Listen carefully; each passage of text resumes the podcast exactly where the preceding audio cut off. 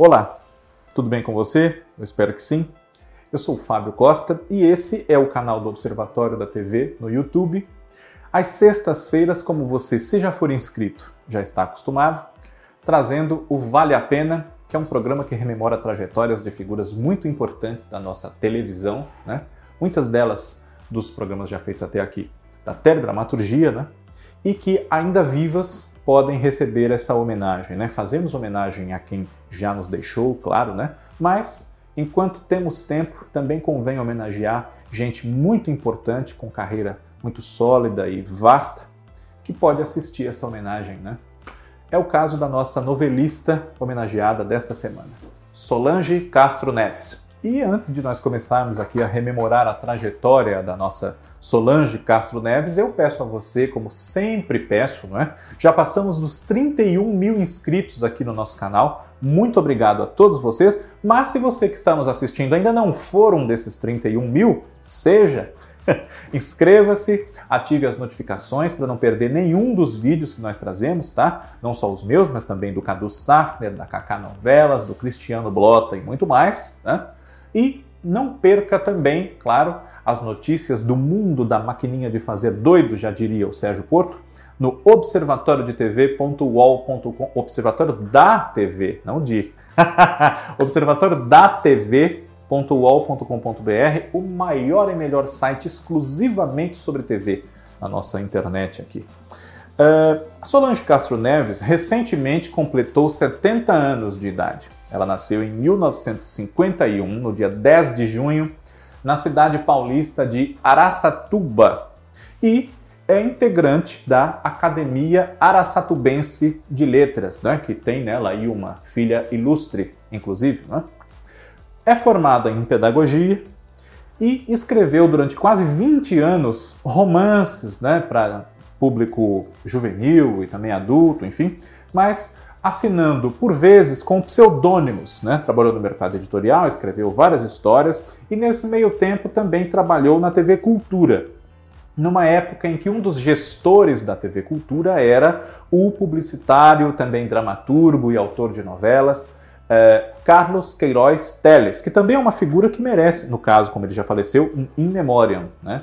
É, a importância do trabalho do Carlos Queiroz Teles, inclusive na própria TV Cultura, é muito vasta entre os anos 70 e 80 e é importante relembrá-lo. Né? Fazemos aqui agora uh, no, no, Vale a Pena da Solange Castro Neves, mas quem sabe um dos próximos In Memoriams não seja sobre o Queiroz, como ele era chamado. Né? Pois bem. E ao trabalhar com o Carlos Queiroz Teles na TV Cultura, Solange Castro Neves chegou uh, por uma sugestão dele, né, que ah, você tem talento para dramaturgia, tem uma boa carpintaria, desenvolve bem os personagens e tudo mais, ele conhecendo ali o trabalho dela, né? Por que você não procura um diretor na TV Globo para apresentar uma sinopse? Quem sabe você não vai escrever novela? E assim ela chegou ao também já falecido Paulo Ubiratã, né? Que é um nome que você, noveleiro de carteirinha, seguramente conhece. Né? Assinou diversas novelas de muito sucesso entre os anos 70, finalzinho, né? e os anos 90, como O Salvador da Pátria, Tieta, Rock Santeiro, Elas por Elas e muitas outras. Né? Enfim. Solange seguiu esse conselho do Queiroz e entrou para o time de colaboradores e pesquisadores de texto da teledramaturgia da TV Globo. Né? O primeiro trabalho dela ali já foi com aquela que foi até em outras vidas sua mãe, né? Elas tinham uma ligação muito forte de amizade, né? Um amor mesmo de uma pela outra, né? Segundo vários depoimentos da Solange ao longo dos anos, né? E essa relação realmente deu muito bons frutos, né? Não só por esse entendimento delas em afetividade, mas pelo entendimento profissional que se revelou entre Solange e Ivani Ribeiro. Né? Em 1982, ela iniciou uma parceria com Ivani que só terminaria com a morte dela em 1995, né? E deu, deu aí frutos célebres, dos quais já falaremos, né?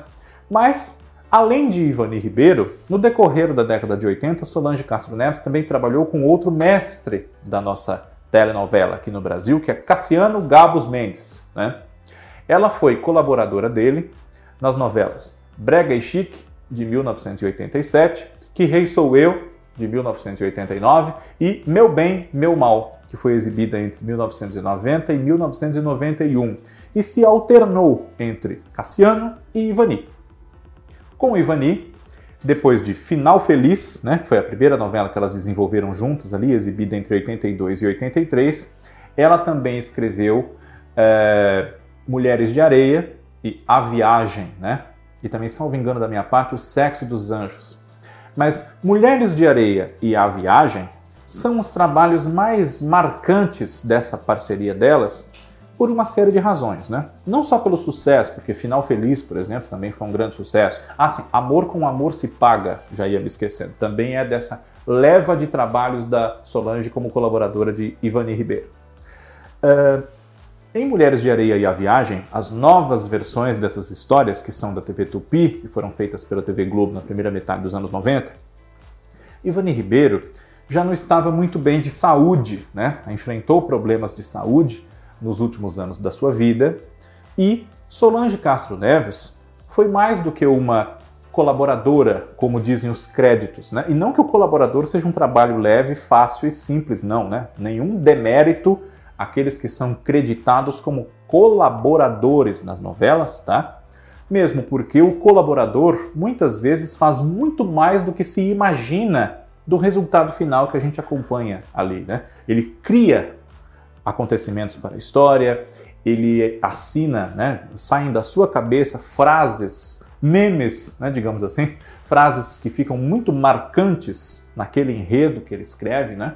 Claro que a responsabilidade sobre o que vai ao ar é do autor titular da história, sem dúvida, mas é como eu disse, às vezes os colaboradores são muito mais relevantes do contexto daquele trabalho do que a gente imagina, né?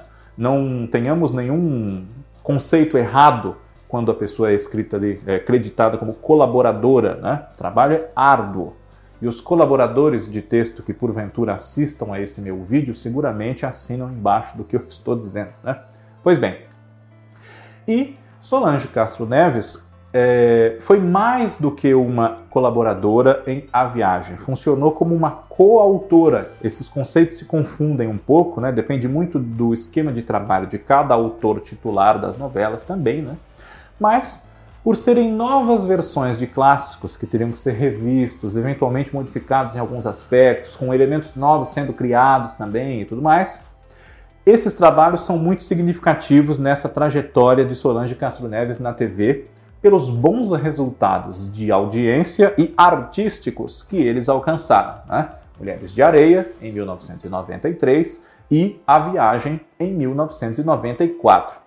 Nessa época também, junto com Ivani, Solange desenvolveu uma minissérie chamada O Sarau, que seria sobre Machado de Assis, e que infelizmente até hoje não foi produzida, né? Salvo engano meu, foi escrita inteira a minissérie, está pronta, né? mas não foi produzida e uma sinopse que inicialmente foi intitulada Caminhos do Vento, mas quando aprovada e produzida ganhou o nome de Quem é Você, também surgiu dessa parceria. Né? E em 1996, Quem é Você trouxe nos seus créditos novela de Ivani Ribeiro e Solange Castro Neves. Né? Supervisão de texto de Lauro César Muniz. Essa novela estreou e teve alguns problemas de repercussão no seu início, né? Vinha depois de um sucesso muito grande nas novelas das seis, que foi História de Amor, de Manuel Carlos. E depois do capítulo 24, Solange, de comum acordo com a TV Globo, segundo ela mesma declara, achou por bem é, deixar a novela, né? Isso foi ali proposto e ela concordou porque não deu certo ali a liga entre ela e o Lauro. Né? A relação de trabalho era muito diferente do que ela tinha com o Ivani, do que ela tinha com o Cassiano. Né? E ela então deixou a novela e do capítulo 25 em diante ela passou a ser escrita pelo Lauro César Muniz. Né? Algum tempo depois disso ela deixou a TV Globo né? por problemas pessoais, perdas particulares dela, né? E também porque começou a sentir que deveria, quem sabe, tentar outras coisas, é, expandir os horizontes, embora sempre ligada à dramaturgia, à arte, à escrita, né? E ela então decidiu apostar em duas coisas. Fez uma pós-graduação em cinema na FAAP, tá? e o seu trabalho de conclusão dessa pós-graduação gerou um longa-metragem chamado Encontro com Julia, que também tem uma temática uh, do espiritismo, de outras vidas, do sobrenatural, enfim, como queiramos chamar, né? A exemplo de A Viagem, que também está nos planos de Solange adaptar para os palcos, né? E ela, além disso, começou a dar cursos de roteiro para televisão, cursos para interessados em aprender como se faz a telenovela, como se escreve, né? de que maneira, que, que segredos há para desenvolver esse trabalho, né? para dar certo nessa carreira, inclusive, como ela tem tantos sucessos colecionados aí. Né? Mas não é só isso. Depois que ela saiu da TV Globo, em meio a uma fase de tantas mudanças, né? Ela também é, preferiu ficar em São Paulo né? e concentrar sua atividade aqui em São Paulo e acompanhar mais de perto as gravações, se possível. Né? E quem estava produzindo novelas aqui em São Paulo naquele momento, além do SBT, era uma emissora que a convidou para ingressar no seu cast, a TV Record. E Solange, tendo aceito esse convite, entrou para o time da casa no ano 2000 e lá escreveu duas novelas exibidas no ano 2000 e no ano de 2001: Marcas da Paixão e Roda da Vida. Né? Essas novelas tinham elencos muito bons, né? foram dirigidas por profissionais muito capacitados, como uh, Henrique Martins, Cláudio Cavalcante, né? Del Rangel, e é, histórias que cabiam para a faixa em que elas eram exibidas, 8 da noite. Né? Marcas da Paixão reuniu no seu elenco o Cláudio Cavalcante já citado, né? e Valmor Chagas, Natália Timber, Mara Carvalho, Oscar Magrini, era protagonizada pela Carla Regina, pelo Carlos Casagrande e pela Vanessa Lois, e teve um grande momento de interpretação, um dos muitos, né, da Irene Ravache, que fazia a Dete, a vilã da história ali, né, e muitos outros atores do elenco da casa. Uh, Antônia Bujanra também fez uma participação, Roberto Pirillo, né, enfim, Jussara Freire, não, Jussara Freire é Roda da Vida. Aliás, Jussara Freire é Marcas da Paixão, sim, Jussara Freire é, Antônio Petrin, né, Heriberto Leão, é, Leide Francisco, Tânia Alves. E Roda da Vida é, era uma história bastante adulta também, protagonizada pela Helena Fernandes, né? E que também teve no seu elenco a Cássia Linhares, o Carlos Casagrande, a Eliette Cigarini, Henri Pagnoncelli, Cléo Ventura, Paulo Figueiredo, né? Juan Alba, entre outros. Selma Grey, Clemente Viscaíno, Altair Lima, Adriana Garamboni, né? Marcas da Paixão falava de duas irmãs, a Carla Regina e a Vanessa Lois, que descobriam essa relação que havia entre elas apenas com a morte do pai, o Jorge Maia, que era o personagem do Valmor, e tinham pela frente obstáculos para tomar posse da herança, né? O amor pelo mesmo homem, o Casagrande, e a ambição da Dete, a companheira do Jorge Maia, que queria tudo aquilo para ela, né? E Roda da Vida mostrava uh, a trajetória de desejo de vingança da Sofia, que era a personagem da Helena Fernandes, depois de não ter dado muito certo num romance que ela teve com um empresário, o Alan Juan Alba, e de ter sido amante de um homem muito rico, Marcelo Almeida Alencar, que era o Henry Pagnoncelli, e se relacionar diretamente com a família dele ali como parte desse projeto de vingança e diversas motivações que vinham desde a infância da Sofia, enfim, né, uma personagem muito bem construída psicologicamente. A novela está fazendo 20 anos agora, quem sabe não fazendo um TBT da TV sobre ela, por que não, né? Ela é de 2001. E teve um bom trabalho da Nicole Puzzi, do qual ninguém fala, né? Como a mãe de uma jovem viciada em drogas, que era Samantha Monteiro, ou Samantha Dalsólio, enfim. Uh, depois disso, Solange Castro Neves continuou, como eu disse, ligada à teledramaturgia, ao roteiro, mas ensinando as pessoas a fazerem, né? dando cursos, enfim, e foi investir na sua, né, né, por essa época resolveu fazer a sua pós-graduação em cinema, tem sinopses prontas para eventualmente serem produzidas pelas emissoras, tem ideias para livros, publicou um livro é, que hoje em dia é até um pouco difícil de encontrar né, nos sebos da vida, chamado Maktub, Assim estava escrito em 1991. Né? E esse vale a pena sobre a carreira da Solange Castro Neves, que logo mais pode ter uma novidade, né? Quem sabe ela não vai escrever uma novela num núcleo de dramaturgia a ser implantado para abrir um novo mercado para autores e atores, né? A gente nunca sabe o que o futuro nos reserva. E ela tem, como eu citei aqui, uma vasta folha de trabalhos para mostrar e de grande sucesso, né? É uma profissional muito experiente, talentosa, né? E quem sabe menos reconhecida do que deveríamos. Eh, diante desse cenário de créditos como colaboradora, trabalhos nos quais ela nem crédito teve, porque não eram tempos nos quais a imprensa e o próprio público se preocupava com os profissionais que ficavam por trás ali nos bastidores da produção de uma novela, né? Os próprios colaboradores só começaram a ser creditados e com frequência depois que a prática foi se tornando mais comum ao longo dos anos 80, né?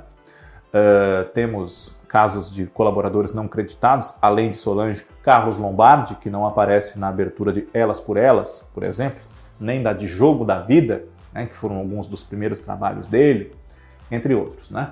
Então, é, esse vale a pena, eu acho bastante merecido para o trabalho significativo que ela desenvolveu, especialmente com a Ivani Ribeiro, né? Estão aí Mulheres de Areia e A Viagem, além das outras, para demonstrar. E é como eu disse, quem sabe Solange Castro Neves seja uma profissional da teledramaturgia menos valorizada, menos exaltada do que nós deveríamos, do que ela merece. Bom, na próxima semana nós temos um novo encontro. Um grande abraço a todos vocês, né? Obrigado pela audiência sempre e até lá.